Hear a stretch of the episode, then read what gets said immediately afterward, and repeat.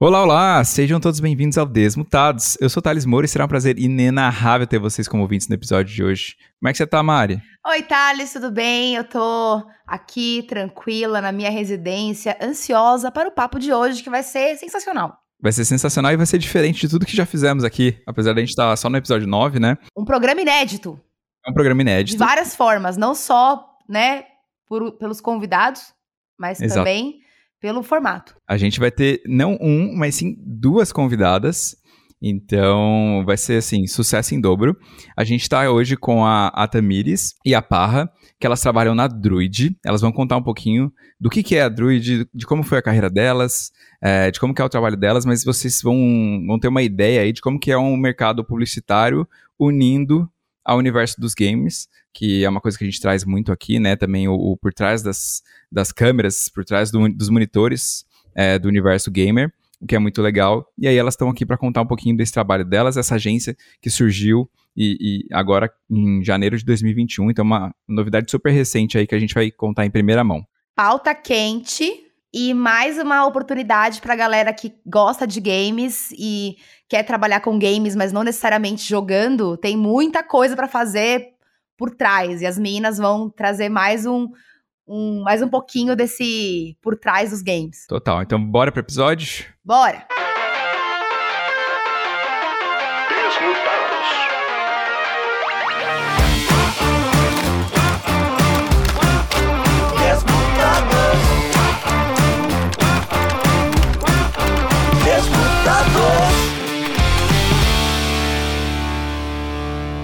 Oi, Tami. Oi, Parra. Bem-vindas. Muito obrigado por ter aceitado o convite. Como é que vocês estão? Olá. Oiê. Estamos bem, estamos bem. Como diz a, a, a Má, no conforto do, das, dos nossos lares, jogando muito, trabalhando muito com aquilo que a gente gosta também. E aí, né? Querendo entreter vocês aí também, nesse, não só nesse podcast, mas aí toda a galera que, que é aficionada por videogame. Total. E, e essa época de, de pandemia, os games cresceram muito, assim, né? Eu acho que para todo mundo que acompanha, o, o mercado parece que ficou mais mainstream até, né? Do que, já, do que já era. Tem muitos nichos, é claro, a gente sempre fala das diversas dos diversos grupos que tem dentro do universo de gamer. Mas ano passado, assim, todo mundo jogou, foi mobile, foi PC, foi, enfim, dava um jeito de jogar por Zoom, com os amigos. Como é que vocês viram essa onda aí no, no na, na, vida de vocês pessoal, na, no trabalho de vocês? Como é que foi esse último ano nesse sentido? Olha, é, vou ser muito honesta que do ponto de vista pessoal, eu acho que foi um, um dos anos que eu menos joguei. Porque toda essa mudança de trabalhar de casa, né, foi esquisito sair do dia a dia do escritório para casa e se acostumar a trabalhar de casa, né? Acho que a gente que tá todos os dias fora, fazendo um monte de reunião e tal, a gente tem uma quebra, né, de, de rotina. Mas eu percebi que depois que eu me acostumei, assim, eu tirei todo o atraso. Então, no fim do ano passado, eu fui zerar a franquia para mudar de geração de console, fui correr atrás do prejuízo. Mas eu acho que até, assim, até um meio pro fim do ano, eu fiquei meio, ai meu Deus, como vai ser agora? Coronavírus. Uhum, e tinha o lance também da gente achar que ia passar muito mais rápido, né? Total. ninguém diria que Iludido. um ano depois.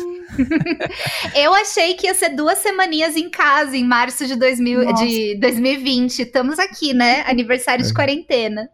Total. Exatamente. E, e até assim, né? A gente, é, ao mesmo tempo, apesar de estar tá trabalhando todos de casa aqui, é, foi muito maluco, né? Entender que a gente está entrando em 2020 de novo, né? Então, assim, óbvio, né? Existem paralelos e contextos muito é, significativos quando a gente está olhando para um contexto mais macro, mas é, é, é, muito também de um lado quando a gente está vendo, né, as, tanto as publishers e o próprio mercado, e aí já trazendo para esse contexto de negócio, é, o, quão, o, o, o quão grande tem sido as oportunidades da gente entrar cada vez mais em marcas não endêmicas e a gente criar cada vez mais projetos criativos e com, com significado, assim, é, porque, de fato, né, mais um ano em casa, o, o, os hábitos e os comportamentos mudam, e aí a gente está trabalhando cada vez mais, né, amiga? Então, acho que, endossando o que a Tami falou, estamos trabalhando bastante mesmo. Uhum. Legal que você trouxe o termo de marcas endêmicas. Conta pro pessoal como é que, como é, o que, que é esse, significa esse termo, que tipo de empresa que vocês estão trabalhando hoje em dia. Boa. Eu vou puxar a partinha da. Eu vou passar essa bola para Tami. Acho que ela tem, tem um back. Eu, eu trato das não endêmicas porque eu já venho com um pouquinho mais do, do contexto diferente para a gente bater uma bola. Você toca essa, amiga? Claro, vamos lá. Gente, então, o que é a Druid e o que são marcas endêmicas? Bom, é, a palavra endêmica, ela quer dizer coisas que pertencem, né? Se a gente for pegar um bem CDF, assim, a etimologia da palavra. É, então, basicamente, quando a gente fala de marcas endêmicas de games, a gente está falando de marcas que são diretamente associadas com games. Então, isso pode ser uma marca de periférico, de fone, teclado, mouse, pode ser uma publisher, também é uma marca endêmica, pode ser um, deixa eu pensar. Pode ser uma marca de monitores, pode ser uh, alguma marca que um, desenvolve jogos, então não necessariamente é uma publisher, mas é um estúdio, enfim. Uhum, é, endêmico é tudo que necessariamente é relacionado a, aquele, aquela coisa que a gente está falando. É, é, um termo, inclusive, que eu já tinha ouvido falar muito, mas só para cinema, né? Ah, essa música é endêmica, essa música não sei o quê. E aí, quando eu ouvi para games, eu falei, nossa, não é que dá para usar a palavra para outras coisas. É, e marcas não endêmicas, basicamente, é todo o resto. Então, marcas que podem sim participar do universo de games, mas que não necessariamente são marcas que estão presentes. Então, por exemplo, eu vim da P&G, né? Antes de, de, trabalhar na Druid, eu estava na P&G. E eu fiz coisas com Old Spice, que é um desodorante. É uma marca completamente não endêmica, porque, enfim, quando que se fala de desodorante em jogos. Mas a gente conseguiu associar porque o target fazia sentido, né? Não, e total. E, e, é interessante até contar porque, assim, as pessoas, além de ser gamers, elas têm a vida delas, que fazem outras coisas e usam desodorante, por exemplo. Então, a, a, a Paty, mesmo minha namorada, quando eu fico muito tempo jogando aqui no computador, ela fala que eu tô com um cheirinho de gamer. eu tô tanto... é sério. Eu tô há tanto tempo aqui jogando e você acaba suando, não é igual um futebol, óbvio, mas você tá aqui há horas sabe, adrenalina no máximo, você tá ali suando e óbvio que tem a ver usar um desodorante. Sim.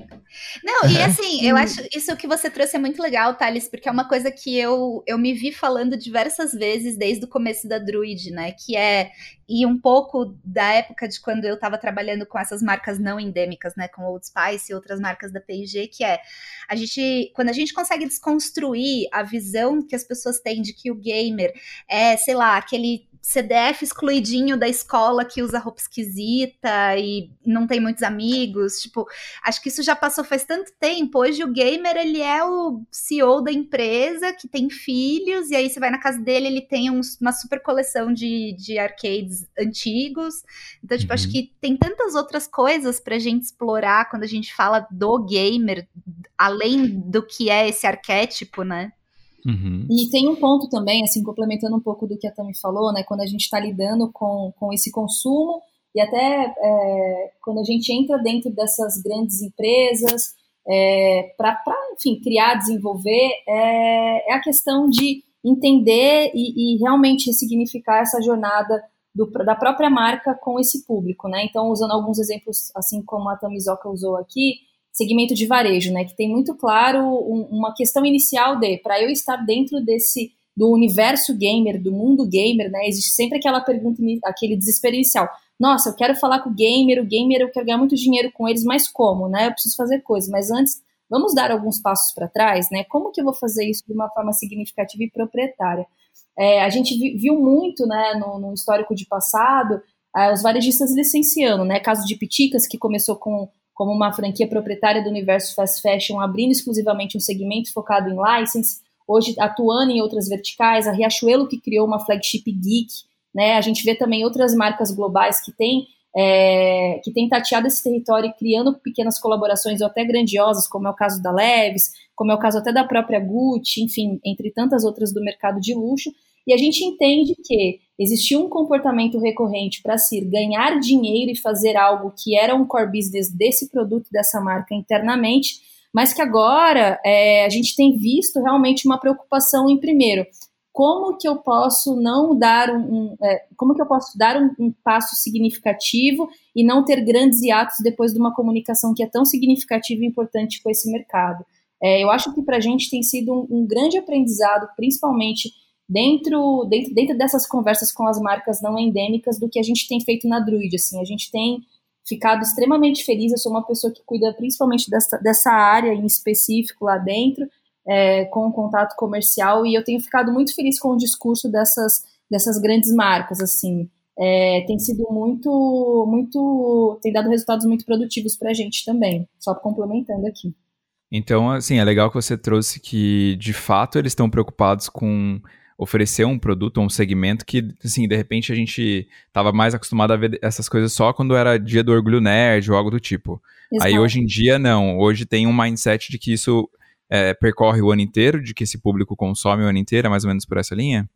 É e não é, tá? Eu acho que a gente está realmente ressignificando mesmo a forma de. Não, não até mesmo da, da comunicação em si, mas é do ponto de vista em como eu posso criar uma relação com esse público, a não ser numa sazonalidade muito específica que é normal é, ou para o calendário do varejo ou para o calendário né, do público, como você falou agora, né? Como poderia ser o dia do gamer, o dia da toalha, sei lá, é, a gente está fazendo uma uhum. campanha agora para o dia do lamen, meu, maluco isso, mas puta, estamos encontrando pontos de conexões porque temos uma demanda e realmente tem contexto. O gamer ele consome o produto lamen, né, durante algumas alguns intervalos, durante lá, um, uma live, ou durante o, até a própria hora que ele está jogando.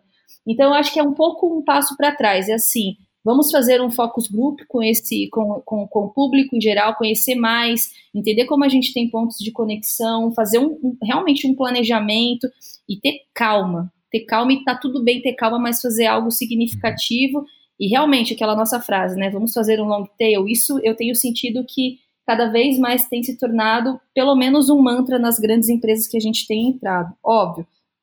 Existe também toda a questão né, de, de ser algo que a gente está amadurecendo e a gente tem que ter muita paciência de ambos os lados, mas é, um, é algo que não é tão, tão, tão, tão assim, é maluco, né? Ah, a gente está trazendo uma empresa de consultoria gamer para falar com a gente. Não, é, nossa, que legal, não, peraí, a gente consegue fazer uma reunião de três horas para a gente entender tudo, tudo, e vai ser muito bacana. Então o jogo virou um pouco assim nesse contexto também. Legal. E, e até para entender, como é que é o primeiro passo, assim, você falou que é da, da diretora comercial, né, da, da Druid. Como é que é o primeiro contato com uma marca que é não, ende, não endêmica, né? E, e, ela tá começando a querer entender, ela falou que, meu, quero começar. Por onde que é o start, assim? Por onde que vocês enxergam que é o começo para empresas assim? Cara, o começo é realmente trazer todo todo todo o nosso time que hoje, né, tá até explicando um pouco da, né, de como a gente atua na Druid, né? Então a Druid nasceu é, de uma iniciativa de realmente ressignificar esse mercado também. A gente vem com, com três sócios que são muito influentes no mercado, seja do ponto de vista é, de uma operação, é, de, uma, de uma operação mesmo comercial ou de uma operação de inteligência, de uma operação criativa. A gente tem o Bernardo Mendes, que é ex-Campus Party, ex-Chief Game Officer, é, desculpa, ex-Chael, que também era o head de, de gaming da Chael. O Cláudio também, que, enfim, ganhador de vários prêmios aí do mercado, também estava comandando toda a operação da Chael Gaming e era o head também da área. E o Evandro, né, que também fundou a Nine com o Ronaldo, hoje está o nosso CEO aqui enfim, né? Então a gente vem com essa premissa de trazer pessoas que, primeiro, são gamers dentro desse contexto, acreditam na ideia e já estão com bastante background. Cascateando isso um pouco dentro da nossa operação. A gente é guiado por três mulheres fantásticas aqui, tirando o chapéu até para a Tami, que está aqui super, para minha amiga Bruna, que não está aqui, infelizmente, mas que também é uma outra pessoa fodorástica, e eu também que estou aqui nesse, nesse papo, uma diretoria feminina, primeiro, que joga acredita nesse universo e atua junto com as marcas para trazer uma solução e um ponto de conexão e a gente cria juntos. Depois a gente cascateia isso para uma área criativa, ou seja, para diretores de arte, para criativos, para uma área de PR. Isso é uma coisa muito legal de falar, Thales e Má, que a gente também tem uma, uma área de PR focada, não só naquele PR que legal. quer entrar em próprio marketing, óbvio, o próprio marketing é muito importante, é, enfim, meio mensagem também, mas a gente também tem uma, um, um PR concentrado em conversar com essa comunidade. Isso é muito importante, né? Resol é, é, continuar movimentando esse networking dentro da comunidade que, que, que, enfim, faz parte da nossa essência, é o nosso DNA. E além disso, a gente tem né, é, todo o ecossistema ali é, de desenvolvedores, enfim. Então a gente vem, primeiro, a gente traz esse briefing para dentro da casa e a gente junta realmente todo mundo aqui, porque todos nós é, trabalhamos de forma muito, muito em, em conjunto e, e, assim, realmente a quatro, oito, seis e a dez mãos e a gente cria esse projeto criativo junto com o cliente. Então, assim, Hoje, o que eu posso te dizer é, a gente age muito sob, sob demanda, mas a gente envolve cada pessoazinha que está dentro do nosso ecossistema da Druid, tá? Amiga, se uhum. você quiser complementar e eu, se eu tiver esquecido de alguma coisa também, fica à vontade, tá? Não, acho que tá bem completo. Não tenho nem. Enfim, falou tudo. Boa. E na, na parte de mídia da Tami, como é que funciona? É, você fica focada em procurar publishers que têm alguma conexão com games? Como é que é?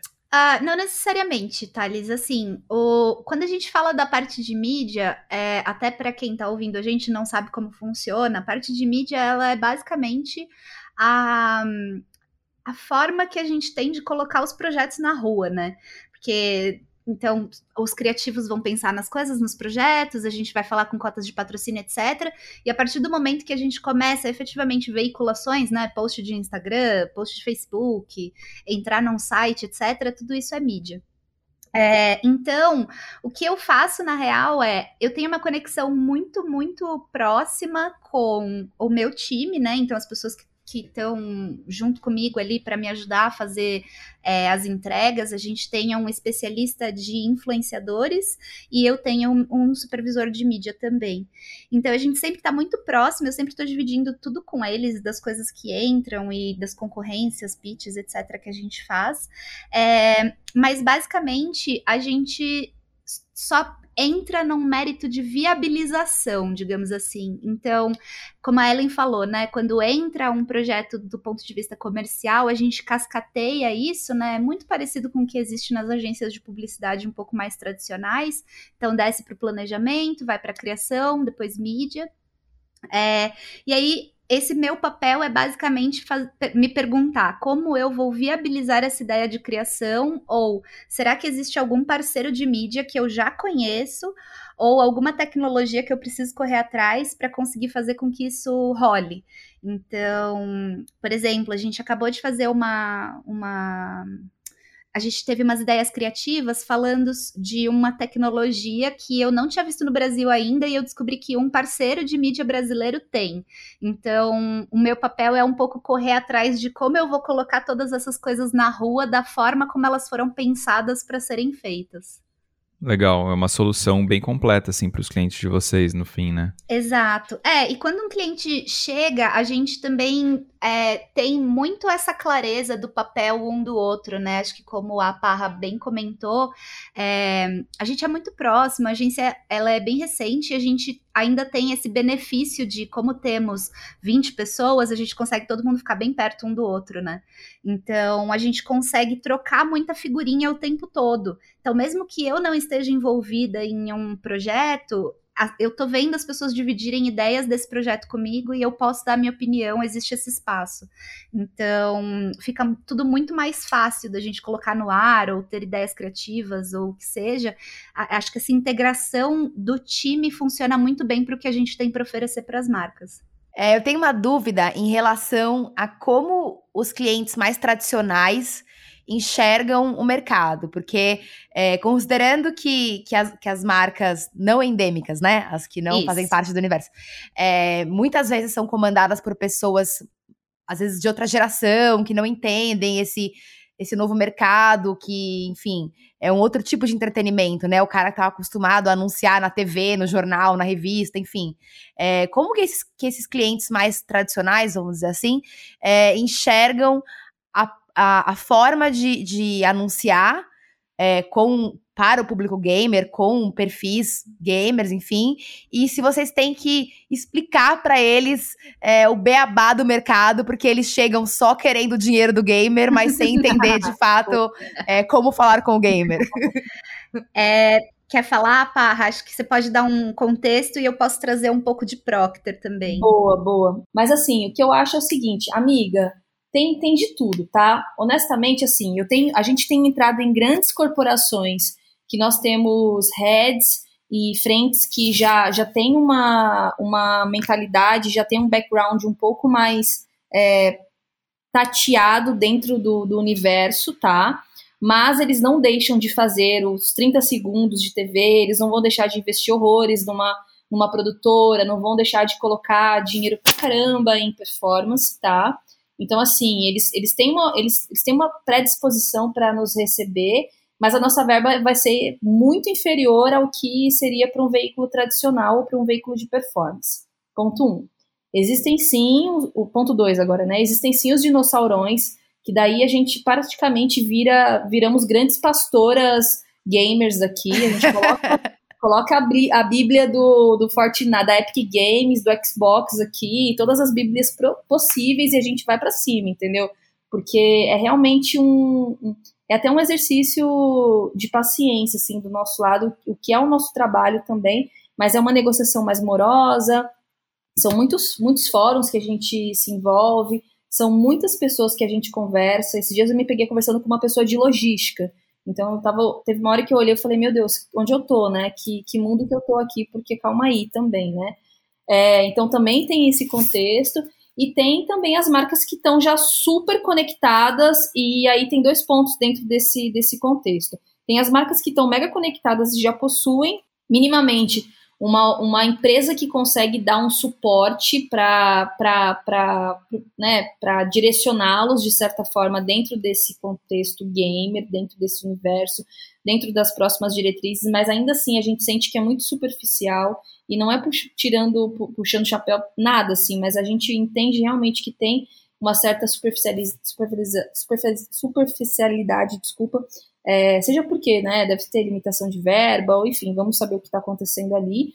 Ou então tem marcas que realmente, assim, estão é, real, realmente 100% dentro desse contexto.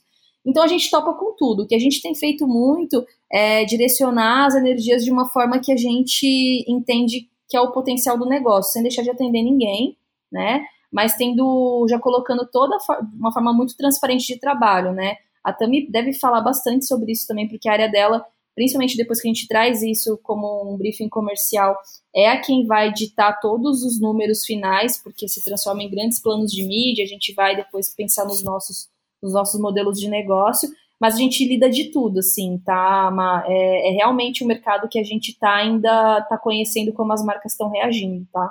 É, Mari, e eu acho que tem um, um outro ponto também que é é, quando a gente pensa nesses dinossauros que a Ellen trouxe, né, de essas pessoas que são um pouco mais conservadoras de aonde eu vou efetivamente colocar o meu produto, as minhas campanhas, etc., é, o que eu sinto é que existe hoje não uma falta de conhecimento sobre o público gamer, mas existe uma falta de conhecimento sobre as plataformas. Então, quando a gente pensa do ponto de vista de marketing, e aí trazendo até uma perspectiva de, uma, de companhias de CPG, porque além de trabalhar na Procter, eu também trabalhei na Unilever e eu também atendi Johnson. Então, assim, rodei tudo que tinha de bens de consumo no Brasil para rodar. Maravilhosa. É... e aí, assim, vendo como as pessoas têm esse interesse de games, e isso é muito recente, né? Até, sei lá, dois anos atrás, a gente não falava sobre parceria de marca de desodorante como o Thales também falou, né? O cheirinho do gamer. É, a gente não via marcas de desodorante querendo falar com esse público. Antigamente, é, marca de desodorante era tipo, ah, o cara conquistador, que vai pegar várias, não sei o quê. Então, acho que existe, obviamente, uma mudança social que a gente passou, né? De, de papéis do que são as coisas, mas também existe uma mudança de meios. E essa mudança de meios é internet é super forte. Hoje, quando você olha para uma distribuição de, de investimento das empresas. Normalmente esse investimento ele era 80-20, sendo 80% do investimento para offline, né, TV, jornal, rádio, etc, 20% online, e hoje já é completamente diferente, porque a internet tem muito poder e você tem como é, vê o poder da internet muito melhor do que você tem colocando uma inserção na TV de 30 segundos durante a novela. Sem dúvidas. Então, eu acho que o que existe hoje é, é bem essa limitação de conhecimento de canais. É, com esse advento da internet, dos canais de games, e, e, quando eu falo desses canais, eu penso muito em Twitch, plataformas de streaming no geral, né? O Facebook que fez um braço de streaming, é, o YouTube que fez um braço de streaming. Então, o que eu tenho de sensação é que as pessoas, elas ainda tentam encaixar o que são é, números muito quadradinhos dentro dessa nova perspectiva. E eu acho que é aí que mora a nossa real dificuldade. Porque é, a nossa catequização, digamos assim, como a, a Parra trouxe, ela é muito mais sobre explicar para os clientes finais, né, para os nossos. É, para essas empresas, que o que a gente está falando tem um novo modelo e não dá para a gente co colocar dentro daquele quadradinho que a gente colocava até então, do que efetivamente falar, olha, precisamos falar com gamer. Acho que, como todos uhum. disseram, né? Falar com gamer é necessário, mas como a gente vai interpretar os números do que o gamer está trazendo é o que é, eu sinto que é a real dificuldade. Não, e tem os pontos de contato também, né? Porque na jornada do na nossa jornada a gente acorda, a gente toma um café, olha o celular, é um ponto de contato de repente com uma marca. Depois, mais à noite, de repente você está jogando, você está com o Discord aberto, você está de repente vendo a Twitch, ou então, enfim, está no Twitter comentando sobre algum campeonato. Então tem pontos de contato diferentes, né? Uhum. Que você pode se comunicar com esse gamer. E eu acho que é legal isso que vocês trouxeram, porque na minha cabeça eu imaginava que fosse o contrário, assim tivesse um trabalho muito grande ainda a se fazer no sentido de falar que esse mercado é um mercado potencial. Mas, é... pelo jeito, eles já têm uma noção, só não sabem como fazer, basicamente, é, né? E você é muito honesta com você, Thales. Eu acho que a gente, Brasil, tem muito que agradecer a Free Fire por isso. Porque eu acho que hoje é o jogo mais democrático que a gente tem, é, principalmente porque eu consigo penetrar diversas classes sociais e diversas regiões, e você não precisa ter um console de 6 mil reais ou um computador super incrível. Você pode ter um celular mega básico com conexão à internet você tem esse acesso. Então, assim, eu acho que do ponto de vista de aonde o dinheiro está, as empresas já perceberam que existe uma grande oportunidade uhum. nesse target.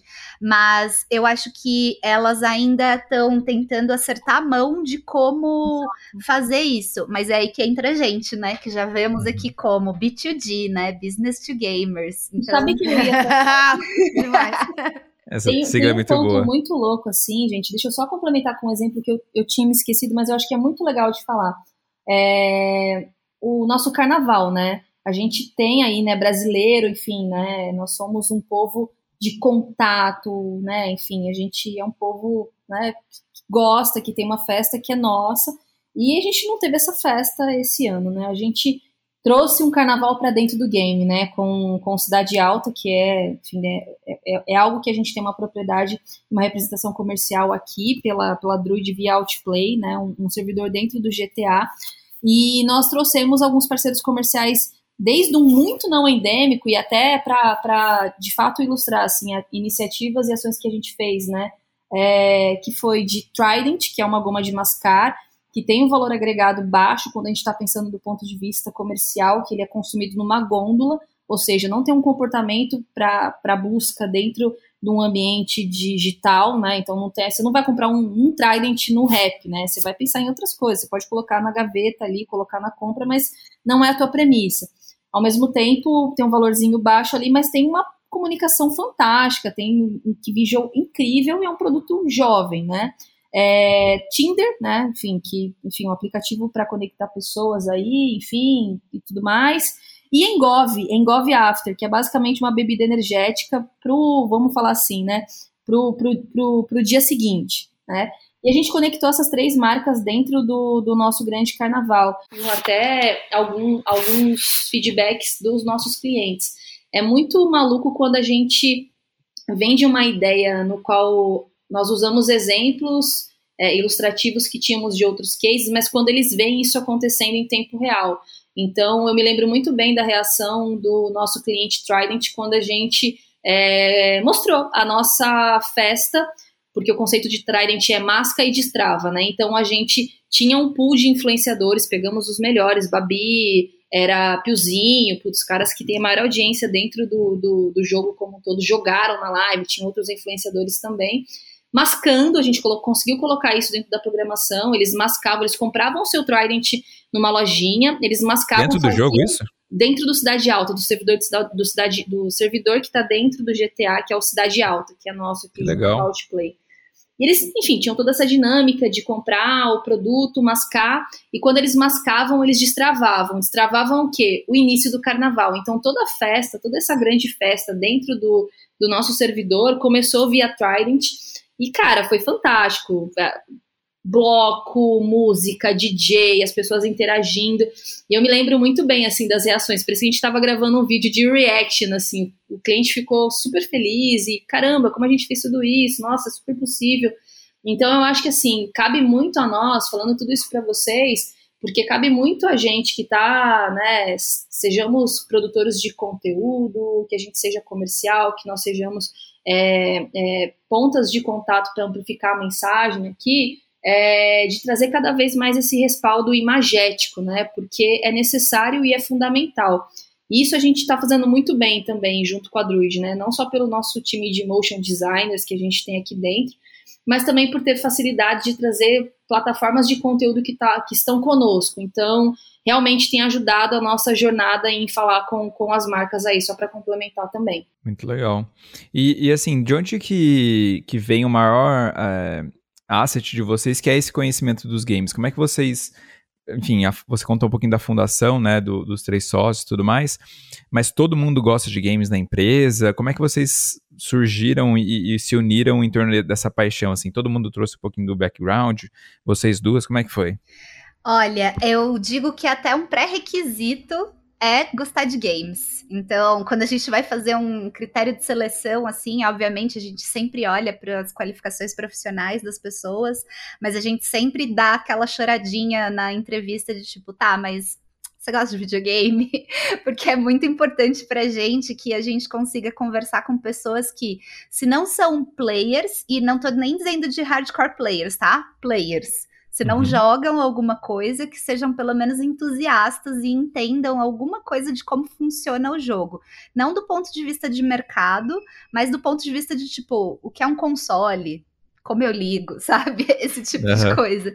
Então, é, hoje, quando a gente olha para o quadro inteiro da, das pessoas da Druid, a gente tá falando de 100% de pessoas que jogam diversas coisas. Então, é, tem a galera que joga mais coisa competitiva, tem a galera que gosta de jogar sozinho, tem a galera que joga Among Us, que também foi uma super febre agora no período da quarentena.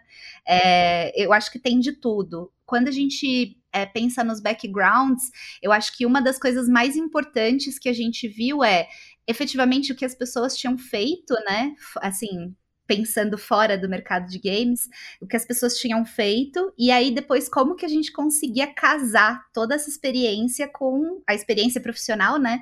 Com a experiência de viver uma coisa diferente, né? Você ser um personagem, viver uma aventura, um mundo aberto e que seja. É, então, acho que basicamente assim. E, e, aí a gente tem, obviamente, eu e a Parra, a gente tem os nossos backgrounds e as coisas que a gente gosta de fazer, né? Os jogos que a gente gosta de jogar. É, mas eu confesso que, assim, isso foi uma coisa. Quando eu, eu Tamires, vim para Druid, eu fiquei pensando, meu Deus, eu sou tão casual, eu, eu, eu, ligo videogame e jogo, eu não sou pro player, como que eu vou trabalhar com games? E aí, nada a ver, você, qualquer pessoa que joga qualquer coisa, seja um jogo de celular, seja, sei lá, CS, vai ser tão player quanto a outra, né? Então não tem isso, não tem essa discriminação, sabe, do que você joga ou do que você não joga. Legal. E você, Tem uma pá? disputa interna na firma sobre quem é o mais gamer, né? Não. E se não, tiver, não. Mari, eu vou ser muito honesta, que eu sou. Eu fico brava. Se alguém começar a disputar muito, me encher muito saco, eu já vou embora, sabe? Não vou deixar. Justo. Não vai ter briga. Cara, não, eu, eu concordo 100% com a Tami. Assim, minhas, meu, meu respaldo é inteiro no que ela falou. É, eu acho que, que não existe essa disputa. Obviamente que a gente tem aficionados por franquias específicas, né? Eu sou mais da, da geração old school, um pouco da geração mainstream guiada pelo comercial e pela fanfic de compre isso porque é legal jogar, ou seja, eu comprei um PlayStation para jogar Last of Us, tá? Eu sou dessas pessoas. Mas, uhum. ao mesmo tempo, é, já tem toda uma recorrência de, desde Mario, desde Metal Gear, que guiou muito a minha infância também, de Atari. Então, assim, é, existe sim esses clusters mais específicos por, por franquias ou, enfim, por jogos, mas a gente dá super bem. Inclusive, é um papo muito gostoso, assim, porque você aprende muita coisa quando a gente está entrando em jobs que são tão. E aí, de novo, trazendo a, a questão não endêmica, né? Jobs que tão, são cada vez mais não endêmicos, né? Porque a galera tem muito conhecimento, é, é realmente muito inspirador escutar as reuniões criativas e fazer parte disso assim. Tem sido muito bacana. Uhum. E quando a gente olha para o cenário competitivo, né? É, vocês também atuam nesse mercado? Como é que vocês enxergam de oportunidade para marcas no, no universo competitivo de campeonatos mesmo e por aí vai? Olha, a gente não só atua, como a gente é muito fã, né? Acho que não tem como hoje em dia você jogar qualquer coisa e não ver um cenário competitivo daquela coisa e querer escolher um time, querer torcer. Acho que futebol não é uma, uma, uma paixão nacional por, por acaso, sabe? A gente tem alguma coisa dentro da gente que faz com que a gente queira ficar acompanhando e torcendo. Então, assim, falando do ponto de vista profissional, a Druid tá completamente pronta para trabalhar com esportes com, e falar sobre competições, etc. A gente até recentemente fez algumas. É, a gente teve umas rodadas criativas para umas marcas é, para falar sobre cenário competitivo e como a gente pode colocar times de esportes dentro desse contexto, né? Porque vou ser muito honesta com vocês, eu acho até mais fácil explicar cenário competitivo, esportes, competições, etc., do que fazer uma coisa que não é tão próxima do esporte físico, né? Você falar de esporte digital é muito, muito mais fácil de você explicar do que você falar, ah, eu vou colocar uma roupinha no personagem que vai ter o seu logo, sabe? Então. Uhum. É, a gente tá super ligado, a gente tem objetivo de conseguir acabar, né, desmistificar algumas coisas desse cenário. E a gente, dentro das diversas coisas que fazemos dentro da Druid, a gente tem o pessoal da Loud, né, que é um time, tem diversos influenciadores, tem o pessoal que joga competitivo. Então, a gente super consegue fazer conexão de acordo com a necessidade mesmo do que efetivamente aquele cliente está precisando, qual é o momento, qual é a campanha que a gente vai fazer. Mas sim, a gente está super ligado nesse cenário competitivo também. É, até porque a gente tem a Loud aqui, né? Então, como a gente também representa um braço forte comercial, seja da Loud, é, como, como parceiros dentro dos talents de influenciadores, a gente também representa toda a parte estratégica e comercial do time, né? Então a gente tem, tem, tem pensado em propostas comerciais também, então só para complementar aqui o que também fez brilhantemente bem. Não, é legal, a gente estava falando no programa, alguns programas passados, não vou levar qual exatamente, com o Gable, que é streamer, né? E aí uma das coisas que a gente levantou foi muito sobre é, as diferenças, né, do, do, gamer enquanto aquele que veste a camisa e é gamer hardcore e sabe de todos os jogos, dos casuais, e daí tem esse cenário competitivo que sim, se aproxima muito mais do que as marcas estão acostumadas. Então, por exemplo, patrocinar uma camiseta de um time, né, é, que vai para uma competição internacional, é, para marcas, às vezes eles conseguem, enfim, visualizar isso muito melhor do que de fato, né, como a, a Tami falou, de um avatar, de uma coisa in-game, de uma coisa para um gamer casual né? Isso acaba ficando um pouco mais distante. Eu acho que esse trabalho de vocês com certeza é, é mais desafiador nesse sentido. É, até porque essa comunidade que não é competitiva, ela é muito mais plural em termos de estilo, né, de vida, é, o lifestyle mesmo do gamer casual, porque a gente tá falando aqui de gente que é do console X, do console Y, é, joga jogos de história, como você falou, como Last of Us, tem gente que joga Among Us, joga pelo celular, então essas diferenças com certeza impactam na hora da gente falar da, é, das marcas e, enfim, se comunicar enquanto marca, né? E, e para o futuro, assim, vocês começaram as operações nesse ano, é isso? Foi, a gente começou em janeiro e uhum.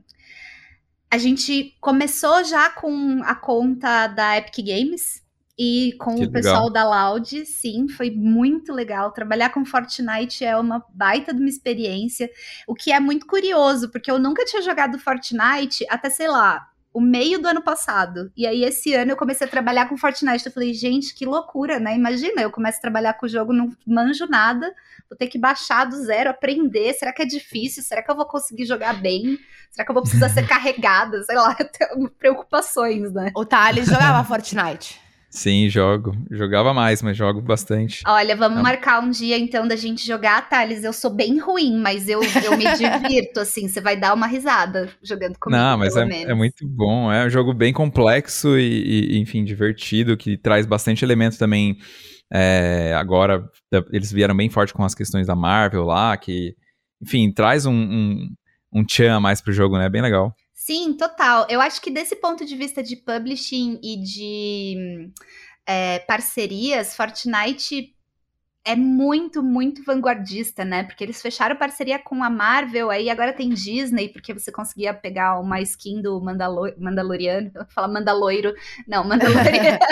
Mandalorian, é, né? Exato, e aí você tinha uma mochilinha do Baby Yoda, tipo, gente, é, é, literalmente você puxar tudo que tá acontecendo no meio para dentro do jogo, né? Acho que duas semanas atrás teve o lançamento de skin de Street Fighter. Então teve o Ryu e a Chun-Li também. Então, gente, como você desconstruiu, né, o personagem do jogo de luta, você coloca ele num outro jogo que não tem nada a ver com nada luta. a ver, sim. É. é, e é muito incrível, né? Acho que esse tipo de coisa é o que assim, falando nada a ver, né? Ninguém perguntou, mas me dá muito tesão de trabalhar com a Epic, porque eu vejo esse tipo de coisa e falo, gente, fala sério, olha isso, tem uma roupinha que é um gato num robô, sabe? Tipo, é óbvio que eu quero jogar esse jogo. Total. Não, e, e engraçado você falou do Mandalorian. Eu tava um tempinho sem jogar, acho que coisa de dois meses sem jogar. Eu baixei, eu baixei, não, né? Eu atualizei o jogo e assinei o passe para pegar a roupinha do Mandalorian. Então, tipo, tem um, tem um efeito, assim, é, comercial. Eles também foram bem inovadores naquela época que fizeram. Acho que isso foi em 2019. É, fizeram o um primeiro show lá com o Marshmallow. É, eu lembro do Travis Scott, mas eu sei que tiveram mais. Eu, eu acho que um dos maiores foi o Travis Scott, que, tipo, você entrava e era surreal. Tanto que. É. Queria puxar uma sardinha aqui pro meu cliente, Epic Games, que eu amo muito. Esse ano estamos comemorando 25 anos da minha franquia favorita, Pokémon. E, e eles lançaram músicas. Boa. Não sei se vocês tiveram oportunidade de, de ver. Eles lançaram um show é, do hum, Post Malone dentro do mundo de Pokémon, que foi muito parecido com Travis Scott. Só que não tinha essa questão da interatividade, né? Porque no show do Travis Scott de Fortnite, você entrava com o seu boneco, eu chamo boneco, né? Isso. né? Com o seu personagem. É, uhum. Você entrava com seu personagem, escolhia a roupinha, você ia para um lugar e você curtia o show. Você podia andar, você podia acenar, pular, você podia dançar, pular, fazer tudo, mas era o show. Assim, então esquece, ah, jogo de tiro. Não, é show do Travis Scott. Virou festa, é. Exato, virou festa. E aí agora, esse ano, Pokémon, 25 anos, a gente ainda Ainda não, né? Porque na época de Travis Scott não tinha pandemia ainda, mas agora a gente tá nesse momento de pandemia, de não poder fazer um monte de coisa. E aí o pessoal pegou o Kate Perry, Post Malone, acho que tem mais um, um outro, J Balvin, se eu não me engano. E eles vão uhum. fazer esses mini shows, né? Esses pocket shows, todos dentro desse universo do Pokémon. Então, se vocês puderem, tiverem oportunidade, procura depois no canal oficial de Pokémon. Esse do Post Malone ficou sensacional. Meninas, aproveitando esse gancho que vocês falaram sobre todo esse, esse universo que o Fortnite traz para dentro do jogo, enfim, e até o Thales, né, confessou que entrou para pegar a mochilinha do Baby Yoda. é, eu já tive a oportunidade de ir em vários eventos com o público gamer e é, é notório que é, muitos dos, dos pro players, streamers, enfim, né, é, o, o, o pessoal é, é, faz parte do clube dos fãs de tênis. Então eles são super estilosos, usam aqueles tênis de tiragens é, especiais, limitadas, enfim, né? Limitados, exato. É. E eu queria saber se esse comportamento é, é, de consumo que é, é, essa galera tem fora do jogo se reflete na hora de é, adquirir itens das marcas, ou enfim, é, do, não só das marcas que estão fazendo ação é, diretamente em temporada, mas assim, existe uma procura de, de, dessa galera por também se, se é, indumentar de itens exclusivos. na, na, né? Sim, sim. Falei muito, vocês entenderam o que dizer, né? Sim, Não, sim. Eu acho que, que, assim, né, pensando um pouco no comportamento de fashion, assim, a gente já tem já, a gente já ressignificou muito, dando até um passinho atrás e de uma forma muito, muito simplificada, quando a gente olha para jogos de futebol, FIFA, PES, e a gente vê hoje que usar camiseta de time é algo que faz parte do fashion, né? Então isso já virou um outfit, já virou um lifestyle. A gente já começa com esse comportamento recorrente disso. Seja você ou não gamer, mas se você for gamer é mais é, é muito mais legal. A gente vê também toda essa composição dentro da criação de, de, um, de, um, de um produto, da criação de um croquis, quando a gente está entrando é, para um, um, né, esse conceitual, junto com o estilista ou junto com uma marca, para pensar né, nesse, nesse, nesse momento de ah, o que eu posso ser uma, algo de performance de time, mas como eu posso deixar isso cool suficiente para também ser usado no dia a dia ou até mesmo numa balada, no encontro, num momento muito especial. Quando a gente olha para esse, esse, mercado de luxo, ou até mesmo, né, pensando um pouquinho, fazendo um funil um pouquinho maior para as fast fashions em geral, é, é, uma preocupação recorrente. Obviamente, o mercado de luxo lu, lu, é, lucra muito mais com isso, porque tudo que a gente está falando de collectible and joy é, tem muito mais valor e é muito mais legal dentro dessa comunidade. Ou seja, se eu tenho um item que ele é um, ele tem um número de série específico, ele é datado, ele é uma collab é, muito especial de uma publisher, de um parceiro. Cara, eu tô na crista da onda, eu sou o cara, quer dizer que além de eu consumir digitalmente, eu também consumo isso através né, do, do, do próprio produto em si, isso dita o meu comportamento, isso só é, endossa mais quem eu sou. Mas sim, é, Mário, o que eu posso te dizer é que cada vez mais é, falar de grandes marcas para o público que está na ponta e falar principalmente de grandes cifras, né? Então, comprar uma, uma, sei lá, uma jaqueta especial de uma collab, sei lá, da Gucci, que está assinada, que está feita com uma publisher específica, que tem um número, um número de, de, de produção muito, muito baixo, é, é muito mais procurado e muito mais atraente para o nosso público, tá? Então a gente não precisa ter medo de pensar dessa forma. Ele consome consome muito. É, e eu acho que tem uma coisa que é legal da gente falar também, Mari, desse ponto que você trouxe, que é eu duvido muito que uma marca do tamanho da Adidas fosse fazer uma aposta de linhas que não fossem vender, né? Então, assim, é, quando a gente olha para o que existe de exclusivos dessa indumentária, a gente vê que, no caso de. Ainda puxando a, a, a sardinha de Fortnite, mas agora nem tanto pelo jogo e mais pela situação. A gente tinha o Ninja, né? Tinha não, ainda tem, que graças a Deus está vivo, mas a gente, pelo amor de Deus a gente tem o Ninja, que era um, um top player de Fortnite, boladão, que jogava muito, tinha muitas horas e fazia tudo, tinha todas as roupinhas, etc. E ele era tão grande que ele ganhou uma skin própria dele dentro do jogo e a Adidas lançou um drop de tênis em parceria com ele. Então, assim, acho que quando a gente olha esse tipo de coisa, é é tão grande, tão significativo, né? E aí a gente consegue expandir. Tipo, a Puma fez o tênis do Sonic, sabe? Você conseguia comprar um tênis do Sonic. É, existe parceria da Adidas com Pokémon, existe parceria da Adidas com Star Wars, que não é exatamente game, mas estamos ali, né? É... Mas os públicos se conectam também, né? Sim, Tem intersecção total. aí grande. Não, e gente, vou dar um exemplo para vocês que aconteceu comigo faz acho umas três semanas. Eu sou super sneakerhead, tá? Então quando a Mari trouxe essa pergunta, eu já tava aqui assim, suando frio, falando, meu Deus do céu. E recentemente, uma marca brasileira chamada Ous, não sei se vocês já ouviram falar, mas é uma marca brasileira de tênis para skate. Não sou skatista, mas eles lançaram uma coleção de Street Fighter. E aí eles lançaram três modelos de tênis. E um deles era um tênis do Blanca, que tinha tipo uhum. 83 pares. Apenas. Só. Nossa. Gente, eu juro por Deus. eu fiquei atualizando a página para conseguir comprar o tênis. Em um minuto já estava tudo esgotado. Consegui meu tênis, a história tem um final feliz. Eu tenho meu tênis, tá aqui, vou botar para jogo, vai ser ótimo.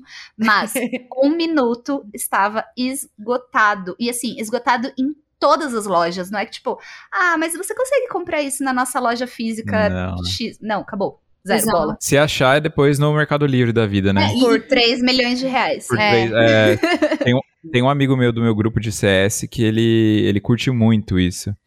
E aí ele, ele sempre fala das filas. Ele comprou aquele do Chewbacca, se eu não me engano, que lançou. Aham. E ele sempre fala, meu, é isso, é F5 ali, clicando. É um game quase, né? Você fica ali clicando. É um game da compra, exatamente. Sim, total. tema gigantesco já também das próprias empresas que criam seus próprios resellers, né? Quando a gente olha para o Mercado Livre, a gente olha para resellers específicos que compram é, tênis e jaquetas e tudo que está dentro desse lifestyle para vender de uma forma é, né, com, com, com CPF.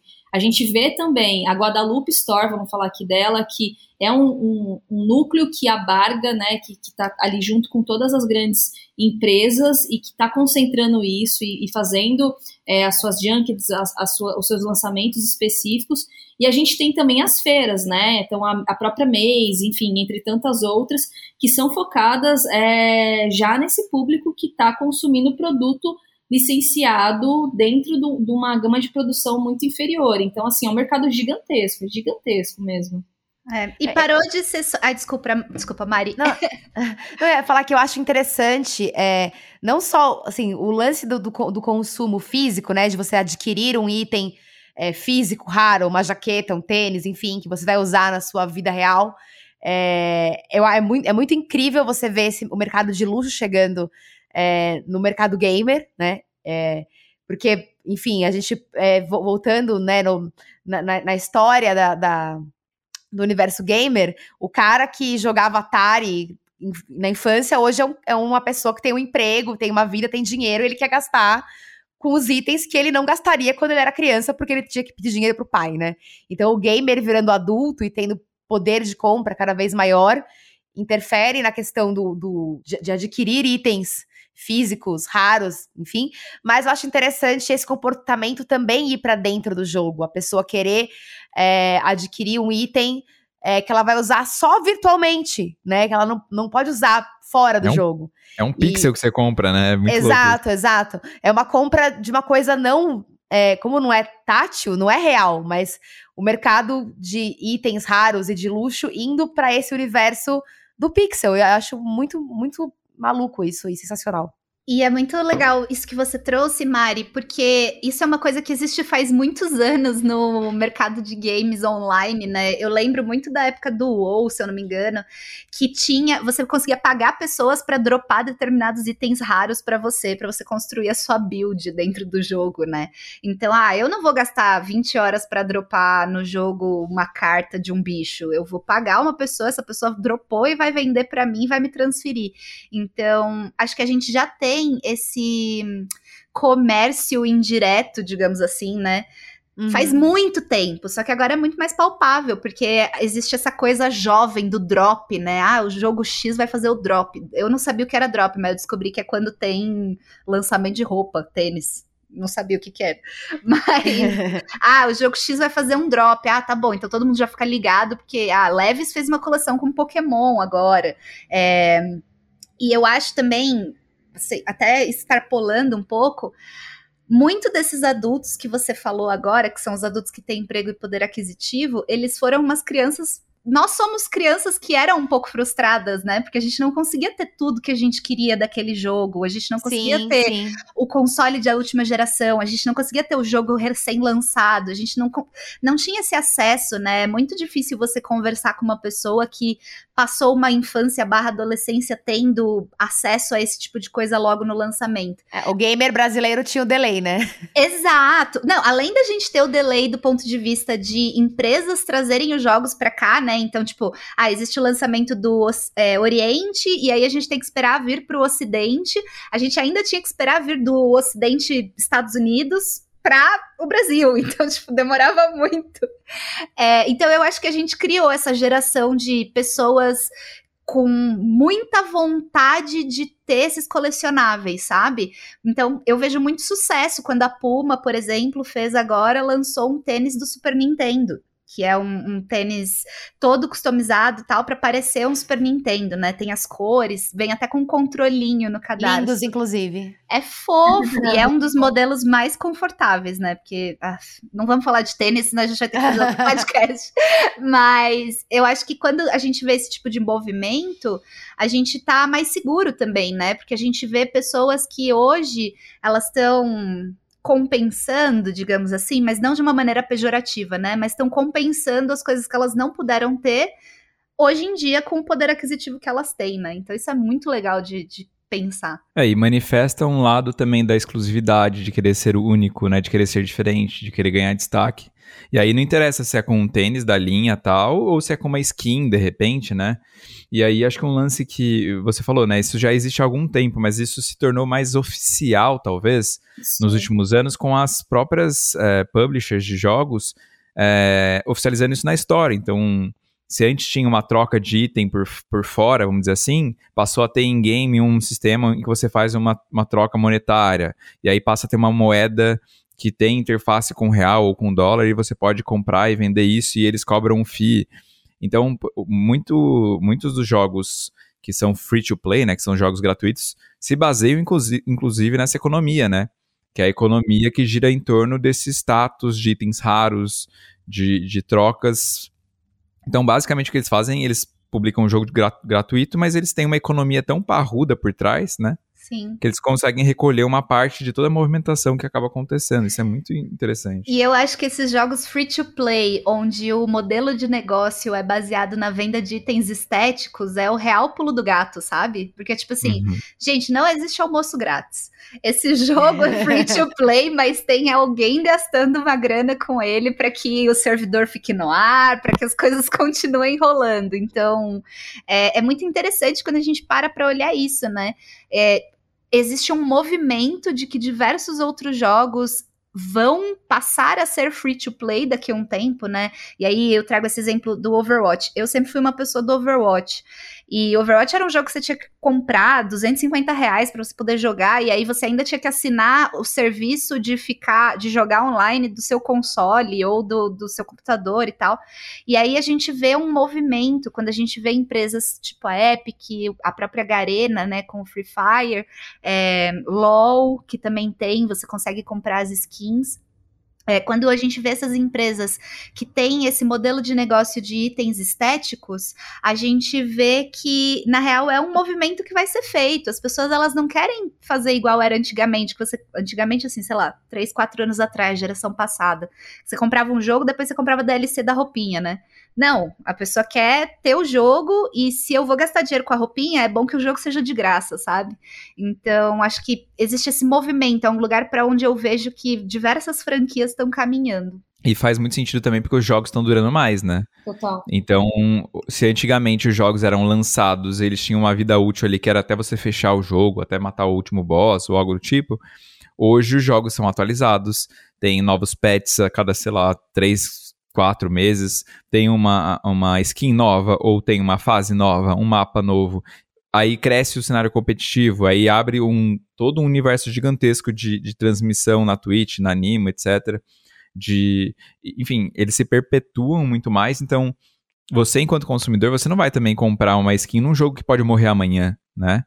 Tem um pouco disso também. Eles estão sabendo perpetuar o jogo deles para que você tenha uma sensação de que aquilo vai você não tá comprando um negócio que vai morrer no dia seguinte, né? Então Exato. acho que isso também faz acho, bastante. Eu acho muito que os nossos, os nossos consumidores, né, os nossos, nosso público, ele tem virado o, o nosso maior ponteiro e o nosso maior termômetro para falar com o mercado, assim, também, né? É, Thales, você falou muito bem. Eles têm cada vez mais nos ajudado a entender o que é hype ou não, o que, o que vai vingar ou não, né? Todo mundo tava pensando que Fall Guys ia ser sempre o jogo aí é, que ia perpetuar agora pelo ano de 2021 e, cara, tá morto já, né? Como que a gente vai estar nas, na, nos próximos meses e anos com outras tantas franquias e jogos que continuam um hype né, um pouco mais aceitável, mas que a gente sabe que também está tendo uma baixa significativa.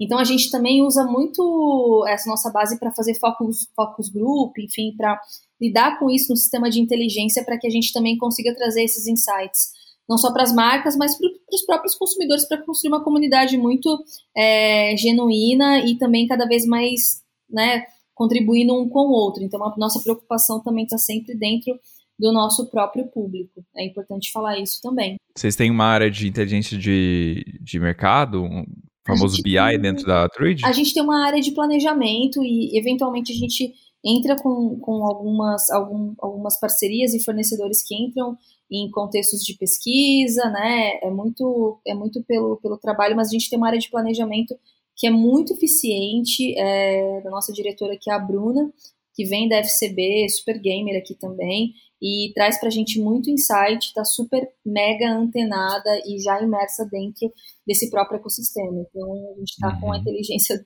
de ponta aqui, de certa forma. Legal. No, e vocês, bom, vocês surgiram agora na pandemia, vocês têm escritório físico ou não? A gente tem um escritório físico, sim. Ele é, é um escritório uh, provisório, digamos assim. Uhum. É, porque a gente está fechando o lugar que vai ser a nossa forever home, né? Então a gente está procurando onde vai caber todo mundo, conforme a gente vai fazendo as contratações. Exato. Mas como a gente está passando por esse momento super complexo, né? Enfim, não, não quero também trazer uma tragédia, deixar esse podcast pesado, mas a gente está de casa, né? A gente tem um escritório físico para, enfim, a gente ia, sei lá, uma vez por semana, em momentos separados. Primeiro dia de trabalho, todo mundo fez o teste Covid para ter certeza que estava todo mundo legal, que se alguém tivesse com algum problema já voltava para casa, já não ia ficar ali. É, então, assim, a gente não chega a ter a operação inteira num escritório físico de uma vez só, mas aí a gente faz rodízio. Ah, gente, eu quero ir na quinta, eu quero ir na quarta, e assim sucessivamente. Mas a gente vai ter uma Forever Home em breve, assim. Por enquanto, estamos no provisório. Ah, legal. Minha pergunta é porque, é, assim, ano passado cresceu bastante, né? Vocês falaram até de Among Us. Foi o jogo do ano pela pela premiação da, da Inglaterra, lá que eu esqueci o nome agora. O The Game Awards? É, Game Awards, eles até ganharam. Uhum. Mas, enfim, teve um comportamento ano passado, né, muito, de crescimento muito grande dos games, e agora que, eventualmente, a gente vai voltar a conviver fisicamente com, com a vacina e tudo mais, como é que vocês veem essa transformação meio que de volta, assim? Como é que vai ser a volta é, do mundo para o universo dos games? Vocês têm alguma ideia de como isso vai acontecer e para onde vai correr o mercado? Olha, eu vou ser muito honesta nessa minha previsão aqui, fechei o olho, canalizei, mas o que eu penso, Thales, é que logo que a gente puder, todo mundo estiver vacinado e todo mundo puder sair na rua, obviamente não vai ser de um dia para o outro, né? Acho que a gente já está vendo que é um processo e as coisas vão ser um pouco mais demoradas. É, mas assim, a minha visão é que jogos vão continuar na mesma crescente. Talvez não cresça na mesma velocidade, mas eu acho que do ponto de vista de porcentagem, a gente só vai ter que dar uma diluída nos anos, sabe? Então, uhum. a partir do momento que as pessoas puderem começar a sair, eu não acho que elas vão parar de jogar. Eu acho que talvez elas possam migrar para jogos que tenham uma opção mobile também. Então, por exemplo, hoje a pessoa que joga Call of Duty, é, Call of Duty ela pode jogar Call of Duty no celular. Não é o mesmo jogo um para um, mas ela tem tem essa possibilidade. É, a própria Riot, né, tem o League of Legends, mas também tem jogos que eu consigo jogar no mobile. Então eu não sei se vai ter uma queda do ponto de vista de consumo dessa, desse entretenimento, mas eu acho que uma coisa que vai bombar muito vão ser os party games. Então, porque quando as pessoas puderem voltar a se reunir, elas vão voltar a se reunir. E aí, quando você se reúne com seus amigos, você quer jogar um Mario Party, você quer jogar um Overcooked, você quer jogar uma coisa dessa. Então, Sim. eu acho que quem já tiver um pipeline de lançamento de jogos colaborativos. É, de servidor físico, né, presencial, assim, vai acabar na, saindo na frente. É, e também faço aqui a minha previsão de, de pessoa que se arrepende de ter negado tantos rolês, porque não sabia que ia ficar em casa por tanto tempo. que sempre vai ter aquela pessoa que vai receber convites para jogar e ir na casa do fulano, ir no, no seu calado do ciclano, e vai acabar optando por ficar em casa, né? Então, acaba mais ou menos assim. E aí, isso é uma, uma coisa, né? Então, não acho que vai cair. E a outra coisa que eu acho que vai acontecer também é, a gente tá vendo aqui no Brasil agora uma, não sei se já ouviu falar, a gente tá tendo alguns centros de hum, jogos, digamos assim, que são as é, DBGs, né? Digital Battlegrounds, é, que são esses espaços no shopping que, que são espaços destinados para games, mas não é aquela típica locadora de videogame que tinha na rua da sua casa quando você era criança. É tipo assim, cinco computadores para você montar o seu time levar eles nesse lugar e jogar. Tem um lugar para você assistir as partidas que estão rolando. Você pode levar o seu console portátil para você fazer uma LAN ali todo mundo junto. Então eu acho que isso vai acabar bombando muito, porque a gente vai acabar dando pro gamer um espaço físico para ele ir fazer o que ele fez em casa nos últimos dois anos, sabe? Uhum. O rolezinho gamer. Exato, é o rolezinho, gamer. E aí, uma coisa que a gente fica pensando também, Mari, que você trouxe esse rolezinho gamer, é antigamente é, os nossos pais iam no shopping, né, com a gente, a gente era criança, assim, remelenta, eles largavam a gente no espaço de entretenimento para poder ir fazer alguma coisa, né? Agora, é, os filhos vão falar, tipo, ó, oh, pai, tô ficando aqui, tô de boa, vai lá, vou ficar aqui jogando um CS com meus amigos, não sei o quê. Tipo, eu imagino que as pessoas vão para o shopping, para essas, essas arenas gamers, efetivamente por vontade de ir, não por acaso, sabe? Não é tipo, ah, tô indo comprar um tênis e por um acaso tem esse lugar uhum. aqui, eu vou deixar meu filho. Não, é tipo, pai, vamos no shopping, você me deixa lá, você vai fazer as coisas que você quer fazer e é isso, sabe? É, socializar em torno do, dos games, né? Na, também alguns episódios atrás a gente teve aqui o Léo Debiase, que é sócio da BBL, né? Ele contou um pouco da experiência que ele tem com o filho dele, de que o, os games são uma porta de entrada para ele socializar com o filho dele, né? Então é um assunto.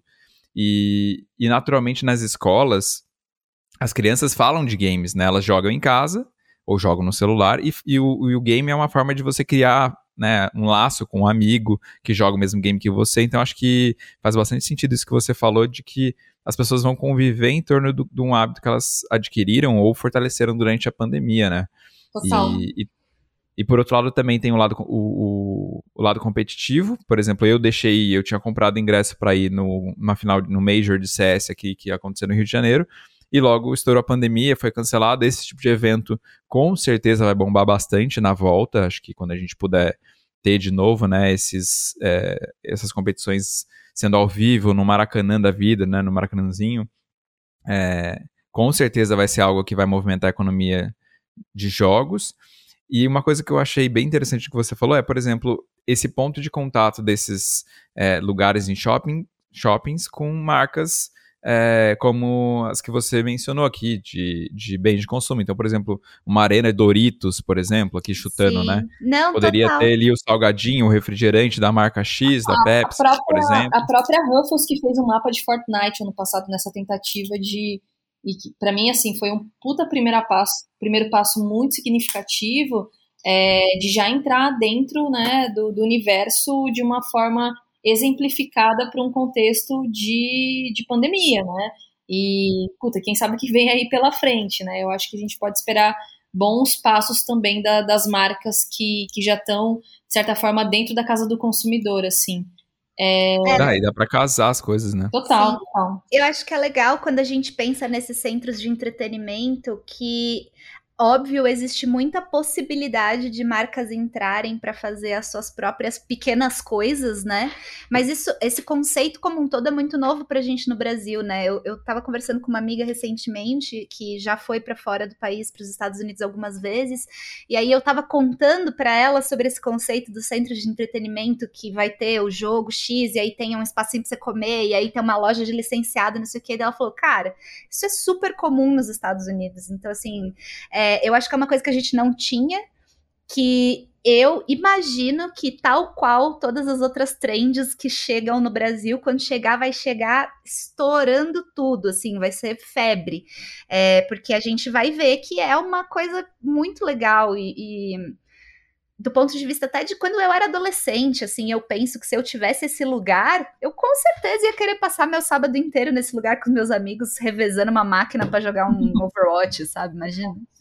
E Deixa eu falar só um último ponto que eu acho que é importante antes da gente não se estender um pouquinho mais, até desculpa aí, pessoal, mas eu acho que é muito legal trazer também a, a, a última discussão também, se for a última até, é, sobre o ponto de vista educacional, né? Que a gente tem visto muitas marcas que estão se posicionando em relação a, a, a esse universo que é gigantesco para educar e para ensinar e levar isso tudo para dentro da casa de uma forma consciente, divertida, mas ao mesmo tempo não se assim não deixando de se preocupar com todas as metodologias de ensino, enfim, né? E, e, e principalmente nesse respaldo de que a criança e o adolescente está dentro de casa e a gente tem que encontrar caminhos e maneiras para né, trazer essa atenção que ela é, é, fácil de ser dispersa, mas que ela precisa estar dentro do contexto educacional ainda. Então, assim, é algo que também aqui na Duri a gente tem recebido é, abordagens significativas também. Eu acho que é um tópico muito interessante para a gente falar e muito importante também, né, para os próximos anos aí. Eu tenho sentido uma, uma uma procura do mercado muito, muito, muito, muito otimista para os próximos anos também. Que legal. Eu, eu vejo isso de uma maneira bem positiva, assim. Eu não sei se é por conta da minha criação, meus pais, eles eram bem, apesar de, de não serem gamers, nada do tipo, meu pai até que era inteirado das coisas que eu gostava e tudo mais, eles usavam bastante isso como uma forma de... É, é, não um poder de barganha, mas uma forma de educar, no sentido de, bom, você quer jogar? Então, beleza. E quantas horas você vai jogar? Vamos fazer um combinado e você vai cumprir esse combinado e isso vira uma forma de educar o limite, né? O quanto tempo você tem, quanto tempo você vai usar para fazer tarefa, quanto tempo você vai usar para aquilo. Eu já vi também algumas matérias mencionando pais que fazem é, é, a questão da, do gerenciamento do, de dinheiro através dos jogos que as crianças jogam. Então, ah, você quer comprar uma skin? Quanto que custa isso em vida real, explicar para a criança qual que é o custo disso, para a gente não ter exemplos, né, que já saiu também na mídia de ah, a criança tal passou o cartão de crédito da mãe em dois mil reais em skin, tipo, tem como você usar isso de uma maneira positiva para educar dentro de casa, né? E, e eu acho que uma, uma das dos principais pilares para isso é o adulto tentar entender o que a criança está fazendo. Mas, de novo, jogos, né, games, não é só coisa de criança, né? Então, você vai trabalhar menos, na, fa na faixa etária do adolescente eu também. Acho que é menos a recompensa, eu acho que é mais o contexto de entrar educa educacionalmente dentro do, da plataforma como um todo. Assim, eu vou usar um exemplo que a gente é, não, eu, obviamente não posso falar o nome aqui desse, desse aplicativo, mas a gente fez uma proposta de, de negócio para um aplicativo que tinha um contexto educacional muito, muito bacana. Eles tinham diferentes verticais, inclusive eles tinham é, aulas em, em, em after movies, assim, interações e gamificações dentro do próprio app. Eram cinco verticais dentro da própria marca. E, cara, era fantástico, porque era um público de, se eu não me engano, de 8 até 17 anos, 18 anos, assim. E era impressionante como a gente conseguia não só entregar, né, do ponto de vista é, criativo, exemplificado com arte e com, com uma, uma, mão de obra, né, de certa forma, um pouco mais técnica, mas também criativamente falando. Então, eu adoro esse, esse sistema de, de recompensa, mas eu acho que é realmente essa mudança de jogo da, da outra marca e do, do outro lado que também está muito preocupado nesse education que a gente está fazendo, né, entre tantas outras frentes que são assumidas dentro desse contexto como um todo, é, de entrar no, entrar no jogo com a gente, assim, eu fiquei, eu, tô, eu tenho ficado muito feliz, assim, sabe, Mari e Thales com, com o que a gente tem recebido de, de abordagem, assim, tem sido muito promissor. Até penso em ter filhos agora, aquelas. e, gente, eu, eu acho que também a gente tem que pensar numa coisa que é. Nós, pessoas aqui presentes neste podcast agora, a gente tem nossos 20 e poucos, 30 anos, é, a gente não nasceu conectado, né? A gente nasceu, não tinha celular com internet. Uhum. Então, eu acho que quando a gente pensa do ponto de vista de gamification mesmo, é tão usado na educação em escolas mesmo, né? Eu tenho um aplicativo da Disney para ensinar a criança a escovar o dente. Então, assim, obviamente, para quem tá vindo, né, geração de agora que tá vindo, e não tô nem falando de criança, já a galera que tem tipo 15, 16 anos já é uma galera que nasceu conectada.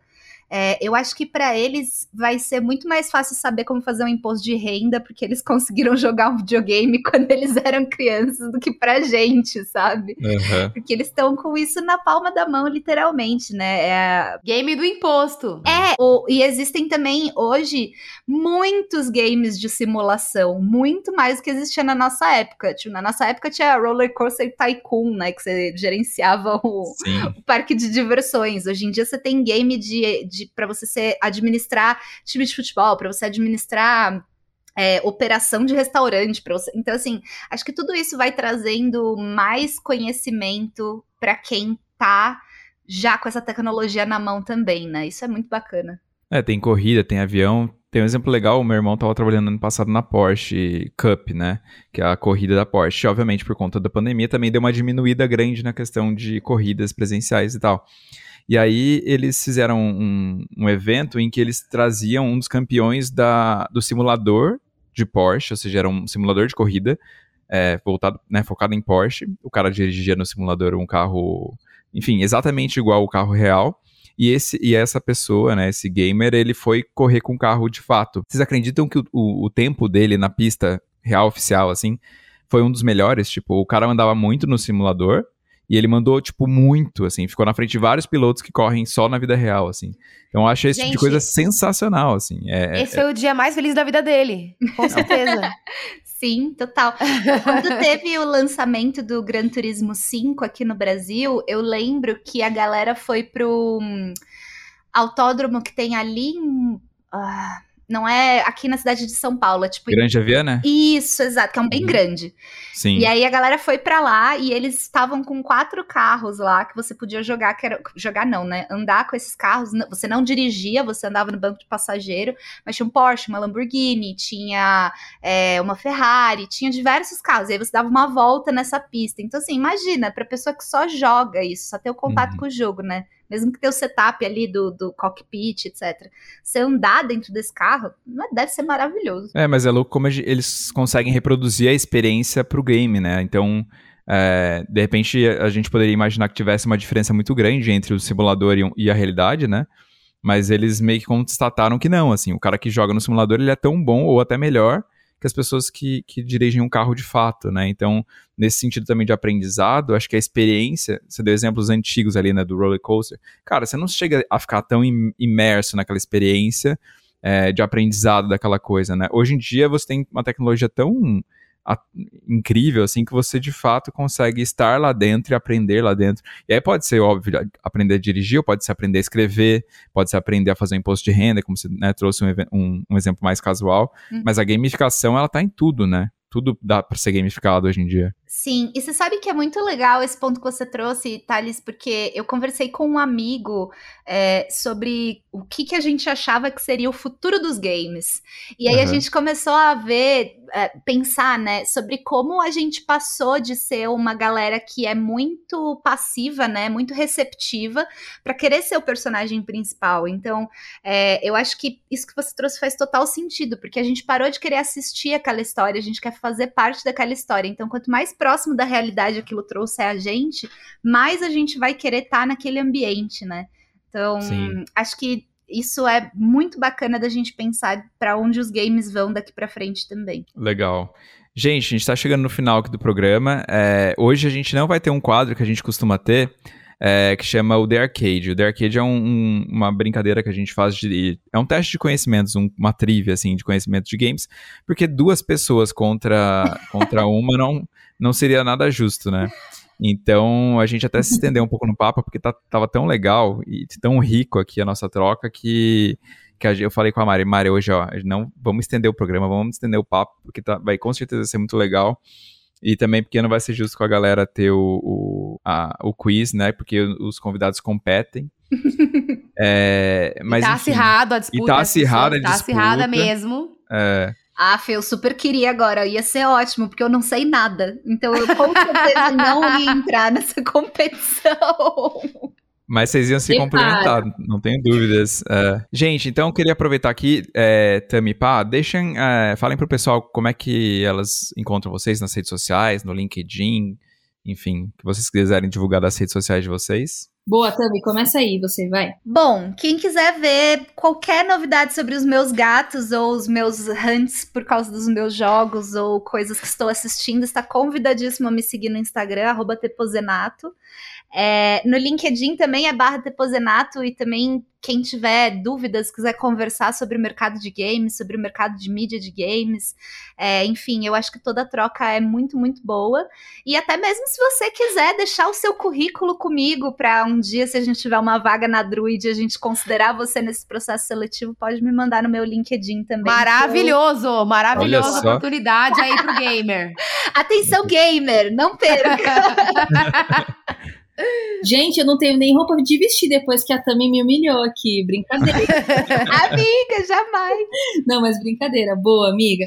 Gente, é, meu Instagram é Ellen Parra, tá? Ellen com H e dois L's, Parra de Parra mesmo. É, tá aberto lá para vocês. Compartilhem tudo que vocês quiserem. Mando foto, fotos de bicho, enfim, fotos de mercado. Ali é mais rede social mesmo. LinkedIn é isso aí, gente bora trabalhar, bora fazer job, bora ganhar dinheiro, mandem currículos, mandem propostas, mandem é, assuntos interessantes, a gente lá pra, tá lá para conversar mesmo. E outro pontinho aqui para a gente sempre debater também, convites e eventuais é, momentos que possamos ter, todos com vocês.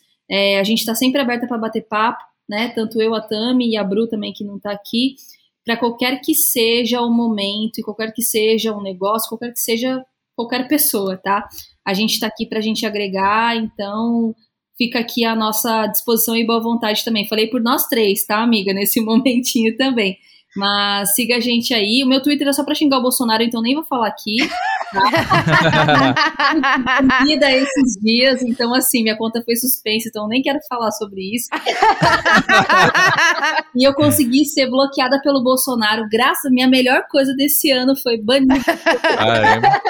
então assim, olha, Ontem, depois da notícia do Lula, eu fui cantar o jingle no Instagram. Então, assim, gente, é um pouco puxado. É difícil demais você ser uma pessoa. Bom, vocês são mais públicos do que a gente, né? Mas é difícil demais ser uma pessoa pública. As pessoas vão é ver difícil. minhas opiniões. É difícil, às vezes. Ah, mas faz parte do indivíduo, né? É. Acho que. E no Twitter tem muito disso. Acho, eu, é uma das redes sociais que eu mais gosto por conta disso. Assim, é muito aberto. Você você certamente incomodou essa pessoa de alguma forma e ela te bloqueia. É isso que acontece. Mas tá todo mundo ouvindo sua fala, tá todo mundo.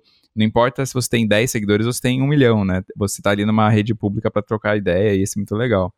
Então, gente, quem quiser seguir as meninas estão aí as redes sociais. O site da Druid é druidcreative.gg. Então, para quem quiser saber mais sobre o trabalho delas ou quiser mandar jobs, se você tem alguma marca, uma empresa que quer trabalhar, é, com elas. Mari, quais são as suas redes sociais? O pessoal já tá cansado de saber, mas sempre é bom repetir. é, no Twitter é Mari Gracioli tudo junto e no Instagram é Mari Underline Gracioli. Muito bom. Eu sou o Up to Thales, tanto no Twitter como no Instagram, como no TikTok, ou Thales Moura também no LinkedIn. Gente, muito obrigado pela presença de vocês mais uma vez. Super legal saber da Druid, saber do trabalho que vocês estão fazendo aí, super inovador no mercado. Obrigado pela presença. Aê! Oi, valeu! Fica o nosso Valeu, à disposição sempre que quiserem. Estamos aqui. Que Meninas, foi muito legal, adorei. Muito obrigada pelo convite, gente. Foi muito gostoso. Eu, por mim, abri uma cerveja, a gente ficava aqui mais cinco horas. Com certeza. Mas quando acabar a pandemia, a gente marca. Mas muito, muito Sim. obrigada.